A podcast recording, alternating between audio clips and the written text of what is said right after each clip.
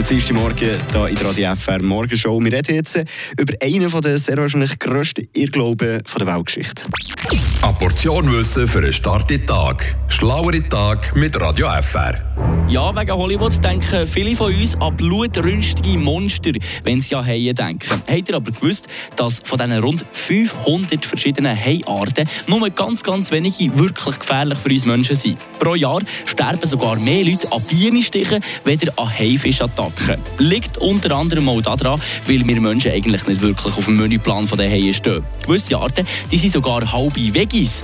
Der Schaufelnasen-Hammerhai zum Beispiel aus Mittel- und Südamerika, der isst zwar auch Krebsen und kleine Fischchen, über die Hälfte von seiner Nahrung, die er in der Woche isst, besteht aber aus Seegras. Frische Tag.